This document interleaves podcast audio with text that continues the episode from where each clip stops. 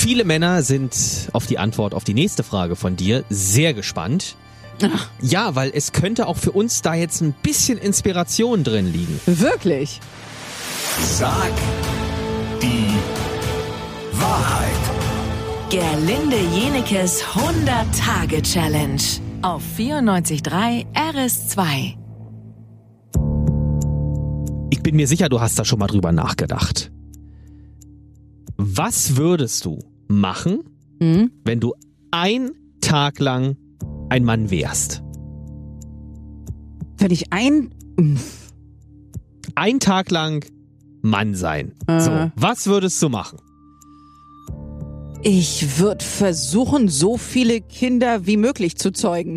ja, das war klar, dass die Na, nicht, weil es nur um den Sex geht, sondern äh, weil ich äh, gerne Eltern wäre, aber ich wäre dann gerne der Vater. Wieso? Weiß ich nicht, ich habe immer das Gefühl, da ist ein bisschen weniger Verantwortung. Wenn du die Mutter bist, dann muss dein Körper das neun Monate mitmachen. Ja, du bist einfach, glaube ich, für, für so ein Baby der wichtigste Bezugspunkt als Mutter.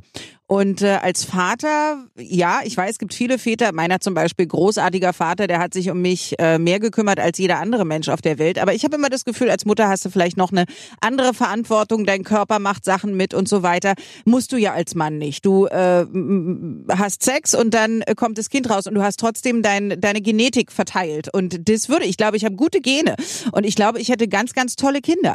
Und äh, als Mann würde ich sofort fragen, wer will von mir ein Kind? Und dann würde ich das machen, weil danach wäre es mir egal. Ich müsste nichts bezahlen, weil ich wäre danach wieder ich, eine ja, Frau. Das Problem ist nur, ich kann dir aus eigener Erfahrung sagen, wenn Ja. du als Mann diese Frage stellst, meistens antwortet dann keiner. Was?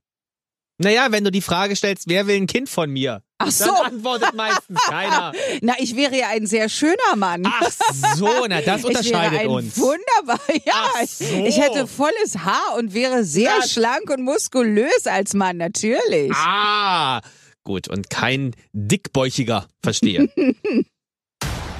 so, bei der nächsten Frage geht's um dein Gewissen.